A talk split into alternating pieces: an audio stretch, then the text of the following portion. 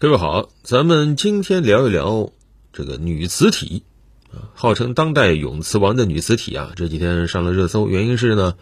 美国突然一声令下啊，说宣布不限制主要从中国进口的女磁体，提了个理由，说去年美国进口的烧结女磁体里，中国出产占到了百分之七十五。你看美国人搞的这个制裁啊，这个双标啊，他玩的是那么的理所当然。但事实上，我们要说。这个女磁体啊，其实啊，美国曾经是这个产业链上的绝对主角，结果怎么如今，哎，反倒是全依赖于进口呢？啊，有数据显示，美国本土目前没有一家大型参与制造企业，怎么回事？啊，这首先要说到这个女磁体是哪来的？啊，磁铁大家从小都玩都很熟啊，它几乎存在于所有的事物之中啊，尤其是。这个永磁体它能长久保持磁性，在我们生活中大量的地方都用得着啊，包括我们的手上的智能手机啊、音响，大到电动汽车、导弹等等啊，永磁体是绝大多数电力系统中都会有的一个东西啊。你包括之前美国这个 F 三五战机，它也发现里面用了大量的这个中国产的核心磁铁啊，一度还导致它的暂停交付呢。那么在这其中，女磁体是目前世界上磁性最强的永磁材料，啊，它的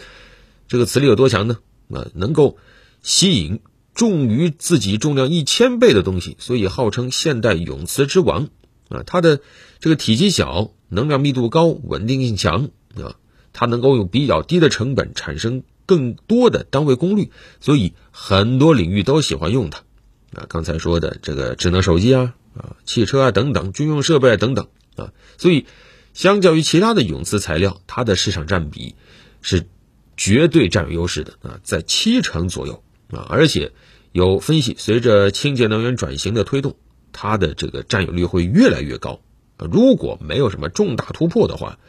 光凭电动汽车和风力涡轮行业就能够带动这个高性能铝磁体的需求成倍的往上增加。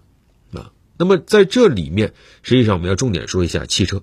啊，汽车行业是铝磁体目前最大的需求方，基本上一年总需求有一半以上都是它。那其中呢，这个电动车用的铝磁体又要比燃油车要高十倍以上，所以目前都判断这个市场对于铝磁体的需求会有一个爆发式的增长。啊，曾经有研报显示，二零一九到二零二五年。电动汽车对磁铁的需求会增长百分之六百啊，一年会是三万多吨的这样一个规模啊。但是与此同时，全球能够提供这个铝磁体的企业并不多，全球大概也就是十几家企业能够提供足够的以及这个有相当品质的这种铝磁体啊。所以在这个时候，大家都很关注啊。那么美国又是怎么在这个领域突然掉队了呢？以至于它。啊，不得不特别说一下，不限制从中国进口的铝磁体啊。其实美国以前呢，在铝磁体方面还是挺厉害的啊，但是呢，它在工艺上啊，它走了一个弯路啊。当年美国的企业和日本企业同时都研发了铝铁硼化合物啊，都发现这个东西好啊，但是呢，工艺不一样，美国企业呢选择了这个粘结工艺啊，日本则选择了烧结工艺啊。当时呢，这个粘结工艺啊。呃，还是有它的优势的，主要是价格便宜啊。但是呢，后来发现烧结工艺效果更好，它能够产生更强大的功率，所以后来行业还是觉得啊这个更好一些啊。于是后来日本企业就占了上风啊，而烧结铝磁体也就成了目前市场上最受认可的这种材料。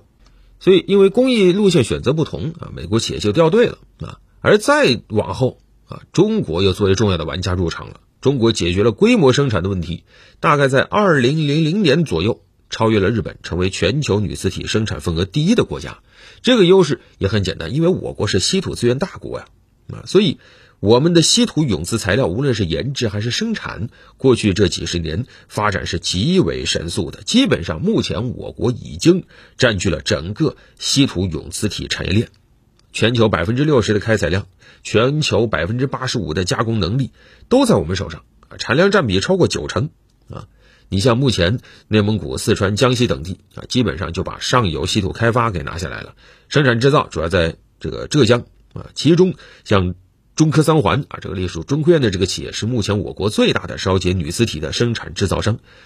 一年它的这个产能能达到两万多吨啊，计划今年可能要达到三万吨。另外还有像金立啊、镇海啊等等啊，也都是很大的这种企业，份额大到什么程度呢？你像特斯拉，一开始它之所以没有选行业里非常看好的永磁体电机技术路线，就是因为特斯拉发现美国它在这个铝磁体方面。没有什么话语权了，担心自己的供应链不够稳定，